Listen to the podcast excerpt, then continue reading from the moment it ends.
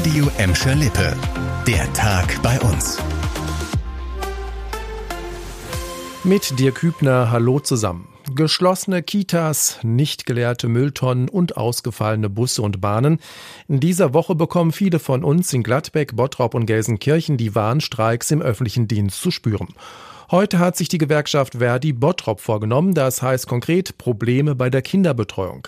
Aber auch neben den Kita-Beschäftigten haben heute Mitarbeiter der Bottropper Stadtverwaltung, der Best und der Sparkasse gestreikt. Morgen wandert der Warnstreik dann weiter nach Gladbeck. Auch da sind städtische Kitas, Rathaus und ZBG betroffen. Außerdem bleiben morgen die Busse und Bahnen von Bogestra und Festischer den ganzen Tag in den Depots.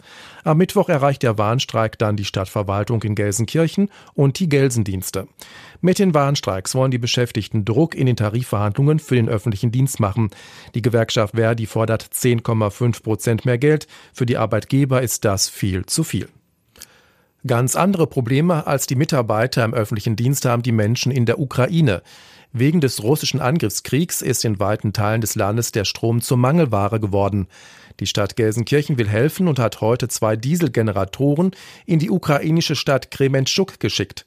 Die Stromgeneratoren habe man durch Kontakte und Unterstützung der Feuerwehr bekommen, so die Gelsenkirchener Oberbürgermeisterin Karin Welge. Heute wurden die beiden Generatoren auf dem Hof der Feuerwehr in Gelsenkirchen-Bur auf einen Lastwagen verladen und dann in Richtung Ukraine geschickt.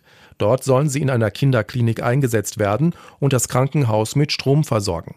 In anderthalb Wochen gibt es den traurigen ersten Jahrestag des russischen Angriffs auf die Ukraine.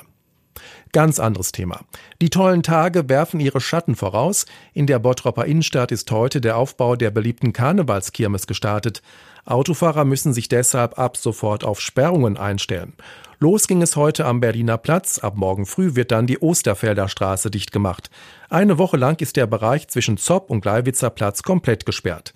Auch die Busse müssen deshalb einen Umweg fahren, denn die Haltestelle Pferdemarkt fällt weg. Am Donnerstag, also an Weiberfastnacht, wird die Bottropper Karnevalskirmes eröffnet.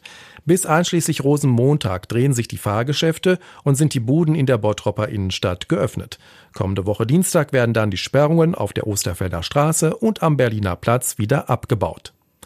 Das war der Tag bei uns im Radio und als Podcast. Aktuelle Nachrichten aus Gladbeck, Bottrop und Gelsenkirchen findet ihr jederzeit auf radio und in unserer App.